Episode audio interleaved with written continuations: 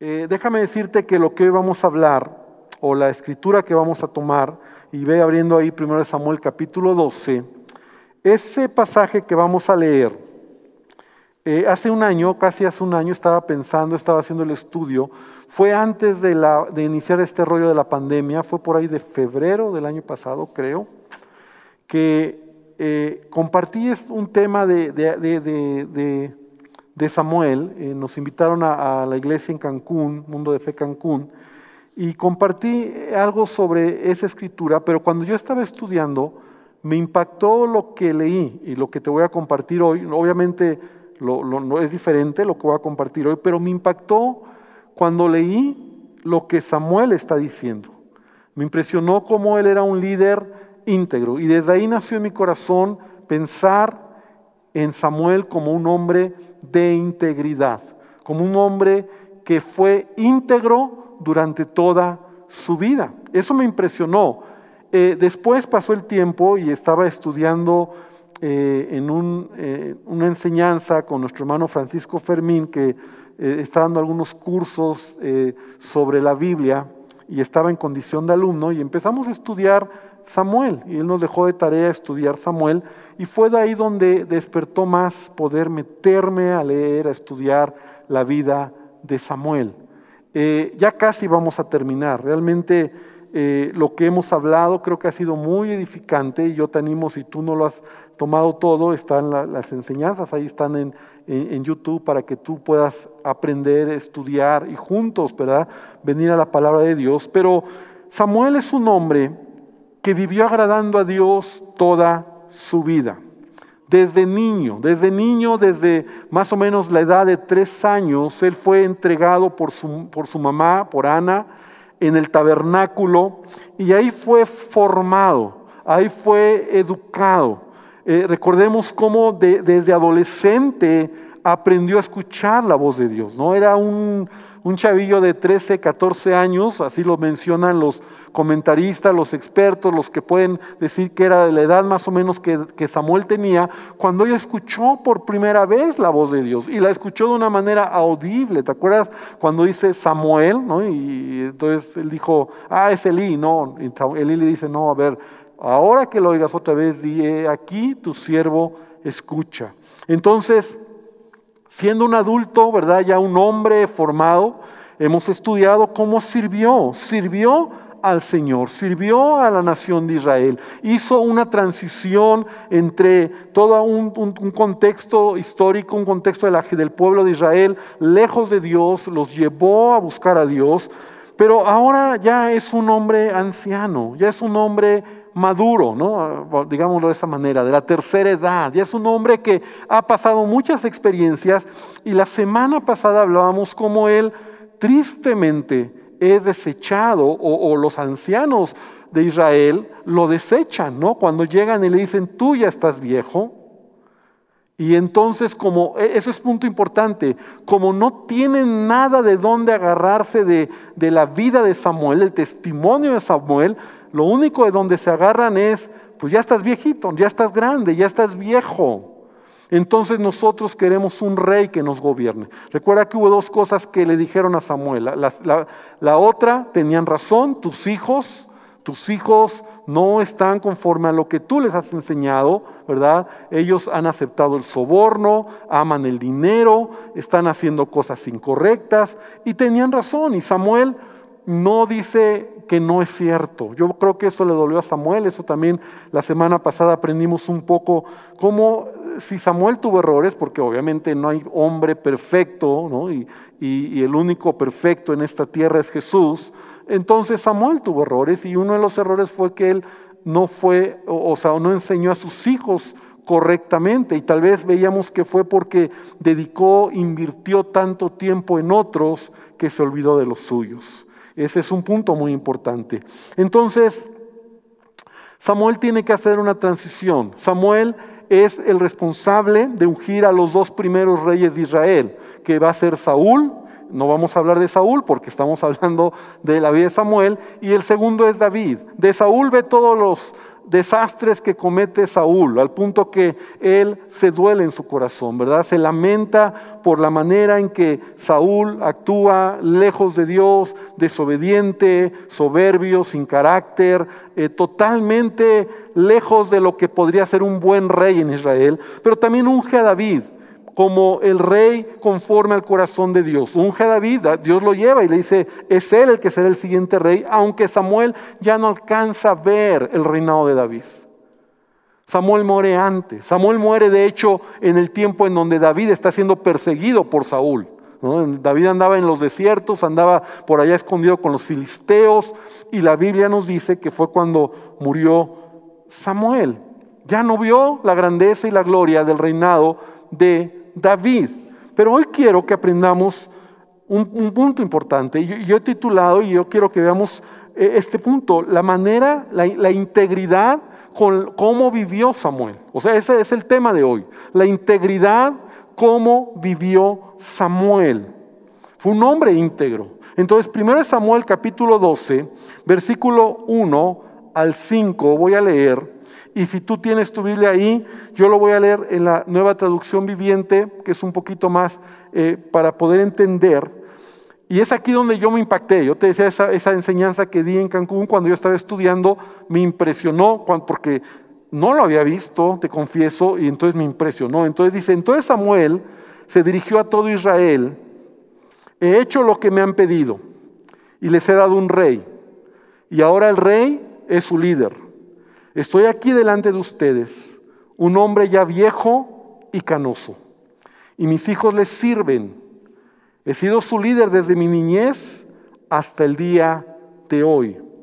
Ahora testifiquen contra mí en presencia del Señor y ante su ungido. ¿A quién le he robado un buey o un burro? ¿Alguna vez he estado, alguna vez he estafado a alguno de ustedes? ¿Alguna vez los he oprimido? ¿Alguna vez he aceptado soborno o he pervertido la justicia? Díganmelo y corregiré cualquier cosa incorrecta que yo haya hecho. Escucha bien lo que dice el versículo 4. No, le contestaron ellos. Nunca, y eso es muy fuerte, nunca nos has engañado ni oprimido y nunca has aceptado soborno alguno. El Señor y su ungido son mis testigos hoy, declaró Samuel, de que mis manos están limpias. Cuando yo leí esto me impresioné. Yo, yo me imaginé un hombre con un liderazgo tan fuerte como Samuel, un juez. Imagínate hoy en día que un, un líder, un político, ¿no? Se levantara ante el pueblo, ante la gente y dijera, a ver, si yo les he robado, si yo les he sobornado, yo estoy dispuesto a pagarlo. Y, y, cuando yo lo leí, yo pensé, wow, casi aquí lleva Samuel como 60 años de vida sirviendo al pueblo de Israel, en donde él ha sido un hombre íntegro. Y de eso quiero hablarte. Porque porque la integridad es un rasgo de un hijo de Dios. ¿Cuántos dicen amén? En este tiempo, en este tiempo en el que tú y yo vivimos, hoy más que nunca, porque yo creo que siempre ha sido así, pero hoy más que nunca, este valor no es relevante en la sociedad. Nuestros líderes, los políticos, cualquier persona no son íntegros no hay integridad. Y vamos a ir viendo qué significa esto, ¿verdad? Eh, porque estamos acostumbrados a ver líderes, a ver, por ejemplo, en este caso, pues jefe, eh, personas en el gobierno, un presidente, un diputado, un gobernador, un delegado, incluso en la iglesia, ¿verdad? Un pastor, o sea, líderes que no reflejan ese rasgo de carácter en su vida. No les importa estar revolcados en el fango de la, de la, deshonestidad, del robo, del abuso, de la estafa y del soborno. Es común, vivimos en un país que eso es tan común, tan común. Esto que acabo de mencionar. Lo más triste es que esto ha entrado a la iglesia. Esto también está permeando porque es demasiado el, contacto que nosotros tenemos con gente con falta de integridad. Y a veces nosotros decimos o pensamos, pues si todos lo, todos lo hacen, otros lo hacen, pues que yo no lo haga. Pero tenemos que entender que, que Dios nos habla en su palabra que esto es algo que nosotros debemos desarrollar en nuestra vida. O sea, nadie nace siendo una persona íntegra, ¿no? Y eso es algo obvio, ¿verdad? Nuestra naturaleza pecaminosa está inclinada a hacer lo malo a hacer lo malo. Tu naturaleza, mi naturaleza, y si tú de repente dices, ¿por qué estoy inclinado a hacer lo malo? Porque es tu naturaleza, es mi naturaleza, pero la obra de Cristo en mi vida y yo necesito entender que Jesús quiere transformar mi vida. Si yo he tenido un, encuentro con Jesús, mi vida tiene que ser transformada. Poco a poco yo voy cambiando y un rasgo de cambio, un rasgo donde mi vida realmente está reflejando a Cristo es ser una persona íntegra. ¿no? Entonces, vivimos en una sociedad totalmente eh, deshonesta, ¿no? O sea, hombres que se paran al frente, ¿no? y estamos cansados de eso. Estamos cansados de oír personas que, que, te hablan de que hacen cosas cuando detrás tienen otra vida, cuando detrás son mentirosos, son deshonestos, son ladrones, eh, no es cierto lo que dicen y, todos sabemos que no es cierto, ¿no? Sabemos que no es verdad. Un policía te para y tú sabes que te va a sobornar, que te va a pedir dinero, eh, vas a un, lugar donde te, van a ayudar y sabes que van a pedirte dinero a cambio. O sea, vivimos en una sociedad que está atascada de todo esto. Entonces muchos dicen, bueno, pastor, pues es que, ¿qué quiere? ¿Qué quieres? No, yo pues vivo aquí y aquí estamos, tenemos nosotros que entender lo que la palabra de Dios dice. Porque la integridad tiene que ver con entereza, tiene que ver con rectitud, con honradez. Eso es integridad. Alguien que es honrado, alguien que es recto, alguien que está completo. La integridad es la calidad moral de una persona. Esa es la integridad, la calidad moral. Es el sinónimo de integridad es alguien que es incorrupto y libre de mancha. Un hombre y una mujer, ¿no? Que realmente son personas íntegros en su manera de ser, su manera de hablar, su sí sí, su no no, ¿verdad? Su manera de llevar las cosas. Y sabes, Samuel como ser humano, como persona, estaba en una posición de poder, ¿no? Y esto es muy interesante porque toda posición que tú vas teniendo en la vida de autoridad o de poder, te lleva una responsabilidad. Y Samuel, por, como te decía, más de 60 años, supone 40 años, que había sido juez en Israel, se enfrentó a la tentación de abusar de su posición y aprovecharse de la gente. Él lo pudo haber hecho muy fácil. ¿Por qué? Porque la gente tiene necesidad, porque la gente venía a él para pedir ayuda y él pudo muy fácil haber cedido a la tentación. En este caso, robarles, estafarlos, oprimirlos, sobornarlos. Pero Samuel no lo hizo. O sea, lo más grueso es que Samuel tiene el valor de pararse al final de su vida, casi al final, todavía no muere, pero ¿quién podría pararse así? Cuando yo lo dije, ¿quién lo podría hacer? Si yo estoy aquí con, a ver, a ustedes, mi familia, mis amigos, donde, donde he vivido, toda la gente, si la gente que nos conoce, donde tú te has movido en tu vida, pudieras al final de tu vida decir, a ver, a ver amigos, a ver eh, vecinos, a ver personas que me conocen, si yo les he fallado, si yo les he robado, si yo les he, yo se los pago. ¿Cuántas manos se levantarían alrededor de nosotros? Ay, pastor, entonces, primer punto que quiero hablar acerca de la integridad. En el lugar donde estás, en el lugar donde estás, hermano, lo que haces siempre habrá oportunidad de hacer lo malo. Tú tienes que tener presente esto. En el lugar donde estás, en el lugar donde estás, lo que haces siempre habrá oportunidad de hacer lo malo. Siempre. Si manejas gente, la tentación y la oportunidad es aprovecharte de ella, oprimirlos, amenazarlos, tratarlos mal. Si manejas dinero, ¿cuál será la oportunidad? De robar. Todo lo que tú haces en tu vida, hacia donde tú te mueves, siempre habrá oportunidad de hacer lo malo. Si ofreces algún servicio de reparación, ¿no? De arreglar algo, de, de reparar algo, siempre habrá la oportunidad de estafar, de dar gato por liebre, ¿no? de dar kilos de a, medios kilos de a medio kilo, ¿no? O sea, de hacer cosas o, tu servicio. Aquí es tu servicio, ¿no? Lo que tú haces. Decir, no, ya lo arreglé, ya quedó y en el fondo tú hiciste algo que, o estás cobrando algo que no hiciste. Eso es estafar. Les das dar gato por liebre. Si vendes algún producto de no ser honesto, de, darme, de dar menos de lo que es o de menor calidad, de decir, no, si es así y no es cierto. O sea, en todo lugar donde estamos siempre habrá la oportunidad de hacer lo malo. Si eres responsable de autorizar compras o negociaciones, puedes recibir soborno, ¿no? puedes negociar y por debajo del agua recibir y ganarte una lanita y al final nadie se va a dar cuenta. Si manejas números, de maquillar cifras, de pagar menos, de hacer cosas que no están bien, si estás en un ambiente de relajo, de pecado, donde hay infidelidad, pues ser igual que todos, ¿verdad? Hacer lo que todos hacen, porque todos lo hacen. Y también ser infiel y engañar y cotorrear. Porque en todo lugar donde tú y yo estemos, en todo lugar donde tú y yo nos movamos, siempre habrá la oportunidad de hacerlo. Y no pienses que solo tú eres el único.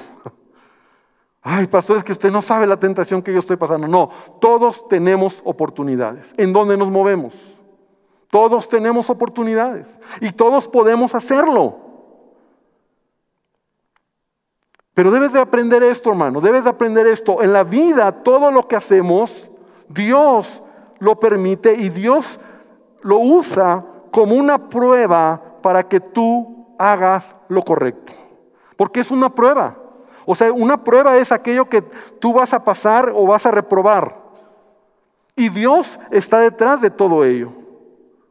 Entonces, cuando tú lo ves de esta manera, tú entiendes que sí, en la vida voy a tener oportunidades de hacer lo malo. Voy a tener oportunidades de no ser íntegro, como muchos tienen la oportunidad. El joven que a lo mejor entra a un trabajo y tiene ganas de trabajar y de repente le dan, le dan oportunidades, le dan, eh, eh, la palabra es, le dan este confianza, ¿no? Le dan confianza en lo que está haciendo y entonces dice, ahora te tienes la confianza, te damos las llaves, te, encargamos la bodega, te, responsabilizamos con el dinero, te, dejamos... Eh, ¿Por qué? Porque esa persona está ganando confianza porque lo que en un principio se convirtió en un deseo de trabajar bien, ve la oportunidad y la oportunidad está ahí abierta y entonces de repente no llegará el, que ya lo hace y le dice, oye, y, si, y mira, tú tienes las llaves, nadie se va a dar cuenta y lo hacemos así y entonces nos ganamos y tal. Y entonces, ¿qué sucede? Esa persona empieza a ser, a no ser íntegro en su vida. Y como creyentes nosotros podemos ser a lo mismo, porque toda, toda eh, eh, circunstancia en nuestra vida, en, lo que tú vayas caminando, siempre, siempre, siempre, siempre habrá oportunidad de hacer lo malo. No, no digamos, es que a mí me pasó, es que, es que si usted no conoce, pastor, la tentación en la que estoy. No todos tenemos oportunidades de hacer lo malo, de hacer mal uso de lo que se nos ha dado, de aprovecharnos de la gente, de robar, de sobornar, de, maltratar. Tenemos la oportunidad, pero la diferencia está en que yo tengo que aprender. Y por eso la, la lección de hoy es Samuel, un hombre con integridad. La Biblia dice en Primera de Crónicas, capítulo 29, versículo 17, Samuel está diciendo, perdón, Salomón está orando y está diciendo, yo sé, Dios mío, que tú escudriñas los corazones y que la rectitud te agrada. La rectitud te agrada. O sea, Dios mira el corazón y Dios se agrada de un corazón recto, un corazón íntegro. Dice, por eso yo con rectitud de mi corazón voluntariamente te he ofrecido todo esto y ahora he visto con alegría que tu pueblo reunido aquí ahora ha dado para ti espontáneamente. Dios ve al que tiene un corazón íntegro. Salmo 15, versículo 1 dice, Jehová, ¿quién habitará en tu tabernáculo? ¿Quién morará en tu monte santo? ¿Qué crees que dice? El que anda en integridad y hace justicia y habla verdad en su corazón, el que no calumnia con su lengua, ni hace mal a su prójimo, ni admite reproche alguno contra su vecino. Señor, yo te amo, Señor, yo quiero buscarte. Y esa la integridad, en, otra palabra, también es una doble moral, una doble, la falta de integridad, una doble vida, ¿no? O sea, Señor, te necesito, Señor, y detrás estoy haciendo cosas que no son correctas. Y aquí la palabra me dice, Señor, el salmista está diciendo, ¿quién va a entrar a tu presencia? No es el que adora mucho, no es el que viene a la iglesia, sino aquel que tiene un corazón íntegro en todo lo que hace. Yo sé que lo que estoy hablando es muy fuerte, pero debemos de aprender que Samuel fue un hombre de integridad y vamos a seguir aprendiendo de él. Porque si no pasas la prueba como punto dos, si no pasas la prueba de integridad, porque todos los momentos de oportunidad para hacer lo malo son pruebas que Dios nos da. No, no, no, la, no como lo veas como una prueba, ¿no? sino como un examen. Un examen. Dios te está poniendo un examen. te deja ahí las cosas y te hace el examen, ¿no? A ver, a ver si pasaste el examen. Todo, toda prueba, todo examen de integridad que no pasa, serás quebrantado por Dios y avergonzado por la gente. Imagínate a Samuel. Ahí está el, líder, ¿no? el hombre de Dios. Si a alguien le he fallado, si a alguien le he sobornado, le he robado, lo he maltratado, en este momento yo estoy dispuesto. Imagínate que se le empiezan a formar. Se le empiezan a formar. Oye, Samuel, ¿te acuerdas cuando tú me quitaste? ¿Te acuerdas cuando tú me robaste? ¿Te acuerdas cuando tú me pediste? ¿Te acuerdas cuando tú abusaste? O sea, qué valor el de Samuel. Y la Biblia dice en Salmo 25, 21, integridad y rectitud me guarden porque en ti es he esperado. Proverbios 19, este me encanta. El que camina en integridad anda confiado, mas el que pervierte sus caminos será quebrantado. La integridad te va a sostener, la integridad te va, te va a mantener en la vida. Y es un rasgo que debemos desarrollar tú y yo como hijos de Dios. Debemos de caminar en integridad. Entonces, cuando nosotros no pasamos la prueba, y yo conozco como pastor, me ha tocado oír cada caso, cada situación de hermanos, de cristianos, de creyentes, que por falta de integridad, por falta de, de, hacer las cosas correctamente, son avergonzados, ¿no? o sea, son exhibidos, son, se dan cuenta, te te va mal, ¿no? Te corren del trabajo, este, te vas a la cárcel, este, te demandan, este, pierdes tu familia, pierdes tu, tu, esposa, o sea, por falta de integridad, ¿no? O sea, porque no estás haciendo las cosas con integridad. Entonces nosotros debemos de, caminar, nosotros debemos de entender por qué sucede esto, por qué el ser humano siempre quiere eh, pasar eh, mal esta manera de hacer, o sea, quiere no pasar la prueba, sino quiere actuar de manera incorrecta. En primer lugar, porque es, nuestra naturaleza cuando el, hombre quiere tener más, tener más. O sea, tú ves a, un político, a una persona que tiene poder, ¿no? ¿Por qué? ¿Por qué no es íntegro? ¿no? Por donde ves tú que ves que no hay integridad, te piden dinero, te piden soborno, te piden... ¿Por qué? ¿Por qué si ya lo tienen? ¿Por qué si ya robaron? ¿Por qué si ya lo hicieron? ¿Por qué? Porque el ser humano siempre va a querer más. Y cuando abres esa puerta, siempre vas a querer más. Siempre. De hecho, esa es la naturaleza del hombre. ¿Te acuerdas cuando Satanás tentó a Jesús? En el, en el, monte, cuando él está después de haber ayunado 40 días, una de las tentaciones tiene que ver con eso. Dice que Satanás le llevó a un monte muy alto, en Mateo 4, 8 y 9, y le mostró todos los reinos del mundo, la gloria de ellos, y le dijo, todo esto te daré si postrado me adorares. Porque el, hombre quiere hoy tener más y por tener más están dispuestos a robar, a matar, a, pervertirse, a hacer cosas incorrectas. ¿Por qué? Porque quieren más, porque entre más tienes te, te, llena como, como, como, es como un vicio, como algo que está en la naturaleza. Por eso tú tienes que aprender a guardar tu corazón. También por el placer de la carne. Porque nuestra carne y nuestra concupiscencia nos inclina a hacer lo malo, ¿no? O sea, ¿por qué lo haces? Dice Proverbios 6:32, el que comete adulterio es falto de entendimiento, corrompe su alma el que tal hace, heridas y vergüenza hallará y su afrenta nunca será borrada. O sea, la falta de integridad en, este, en esta área, no en tu área eh, sentimental o emocional o no sé cómo decirlo, ahí, ¿por qué? Porque tu carne está inclinada a eso. Entonces mejor no me acerco, mejor no voy ahí porque es que pastor, si usted viera y, y he oído muchos rollos sobre eso, pero el adulterio es un pecado, la fornicación es un pecado y el que lo hace corrompe su alma y trae heridas al corazón y trae vergüenza, ¿no? En caso de un hombre casado que es descubierto una mujer, que donde eso tengo muchos casos. Porque por amor al dinero también. Porque no estamos contentos con lo que tenemos. El apóstol Pablo nos dice, conténtate con lo que tienes. No conforme, contenta. No es confórmate, es conténtate. Porque Dios lo que te ha dado no es todo lo que a lo mejor quieres más, pero tienes que estar contento. Pero cuando tú quieres un poco más, ya no eres íntegro. Porque la raíz de todos los males es el amor al dinero el cual codiciando algunos, dice Pablo, se extraviaron de la fe y fueron traspasados de muchos dolores. Entonces el amor al dinero te hace querer pues, más dinero y, más, y no, y cuando te estés dando cuenta de eso, entonces tú tienes que hacer un alto y decir, esto no es íntegro. Claro que si Dios te da, si Dios te bendice y si Dios te prospera, hermano, gloria al Señor. Yo digo, amén, qué bueno que Dios te bendiga, que Dios te dé, que, que tú puedas tomar de lo que Él te da, fruto de tu trabajo, fruto de tus negocios, fruto de, de lo que realizas en tu vida, pero no de manera deshonesta.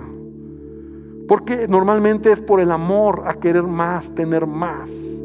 Por defectos de carácter somos, no somos íntegros también. Los defectos de, de carácter, ¿sabías que defectos de carácter es como una como un eslabón, como una cadena, ¿no? Los eslabones se van uniendo y donde se rompe un eslabón, entonces empieza a, haber problemas en esa cadena. Y así yo veo los defectos de carácter, ¿no? O sea, la falta de integridad en un ser humano, en una persona, no es solo eso, también es por otros defectos como la pereza, la soberbia, la ira, la lujuria, y te acuerdas esos como los siete pecados capitales, ¿no? La gula, la avaricia, la envidia.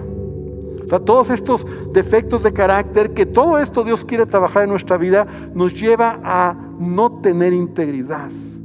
Las malas decisiones en la vida nos llevan a perder nuestra integridad. Y es triste cuando actuamos como todo el mundo actúa.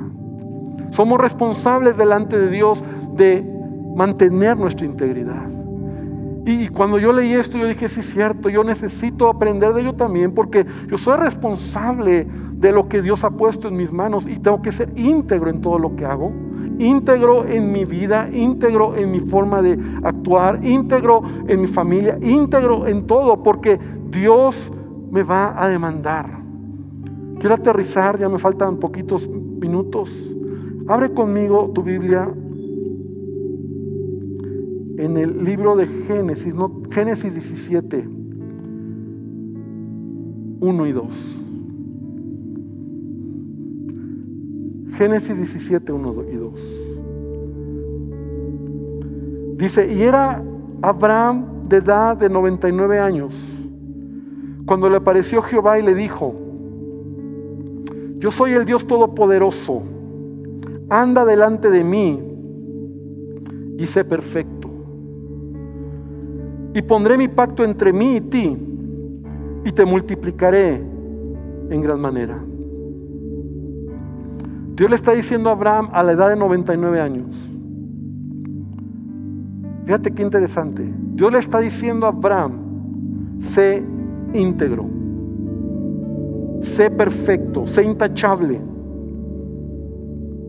Y se lo está diciendo Dios, porque Dios todo lo ve.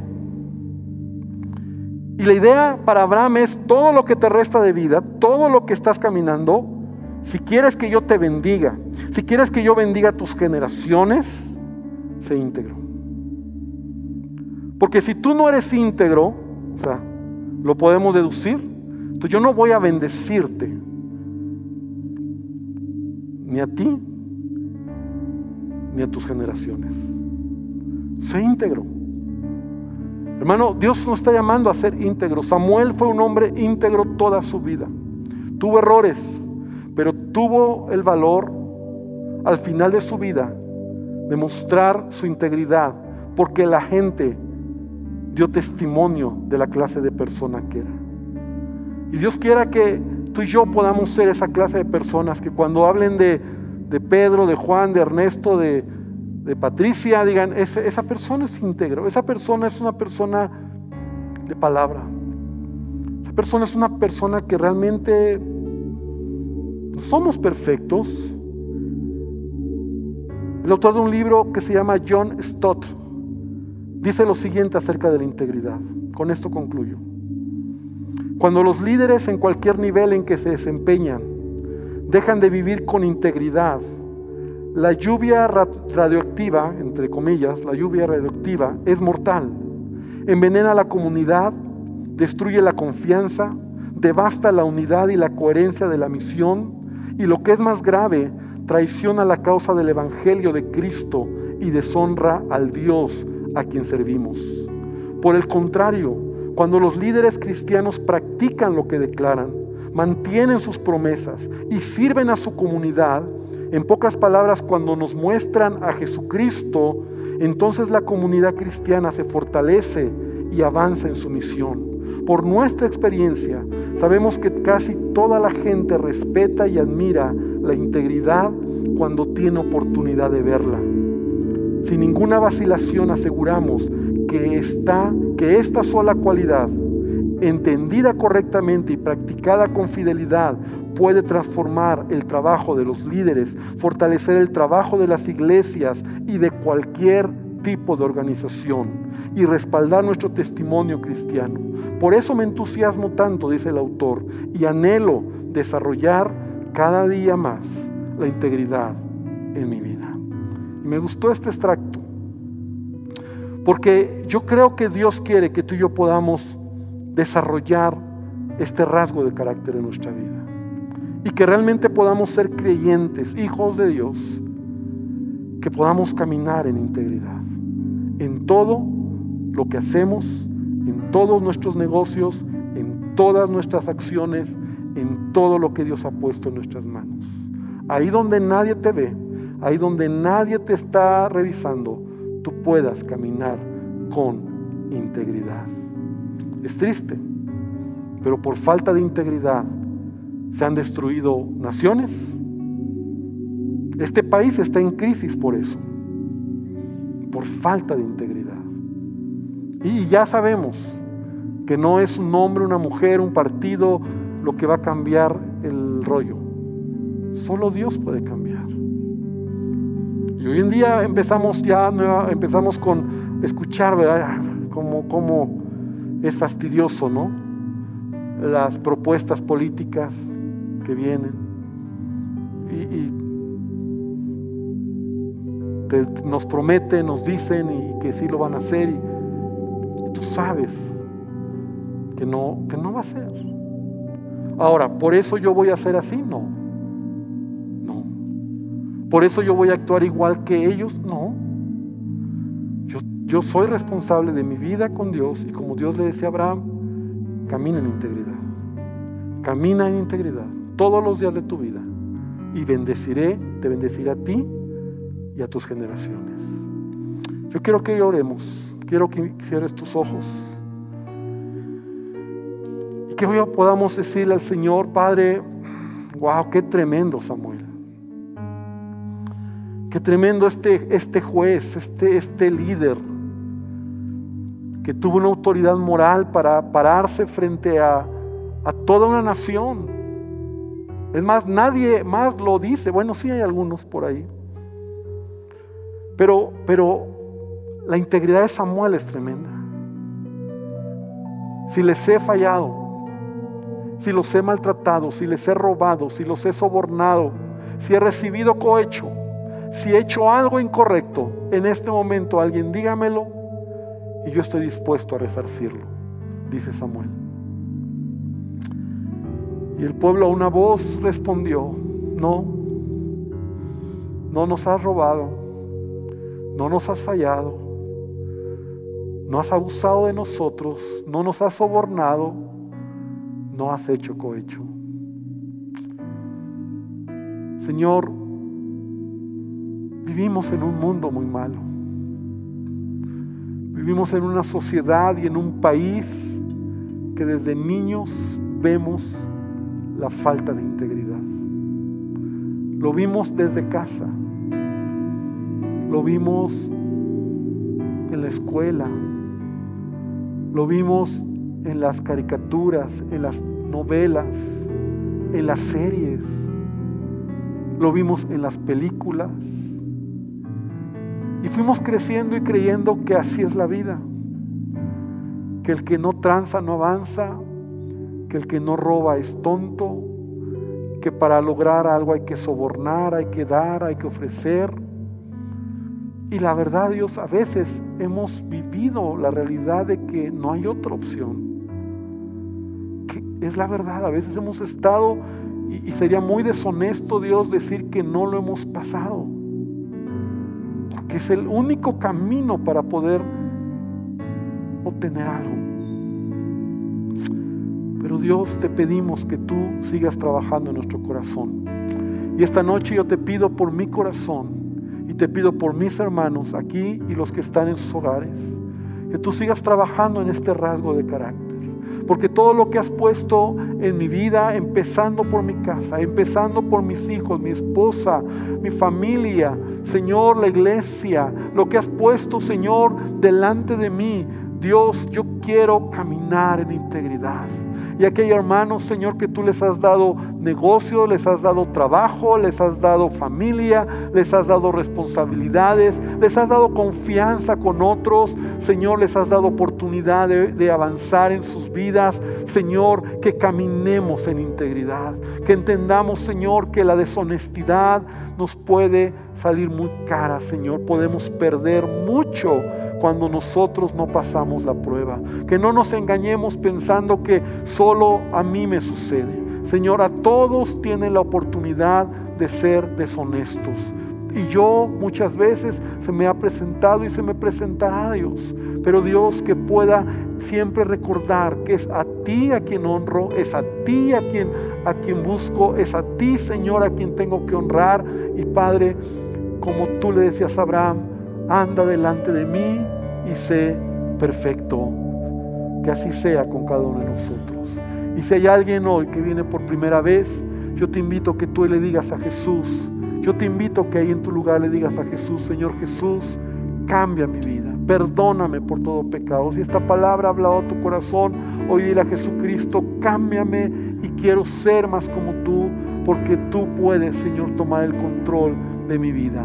Bendícenos, bendice a tu iglesia, amada iglesia, que el Señor te bendiga y que esta palabra a todos, empezando por mí, nos siga transformando, nos siga siendo una realidad para ser cada día como tú, Jesús. En el nombre de Jesús. Amén y amén. Gloria al Señor.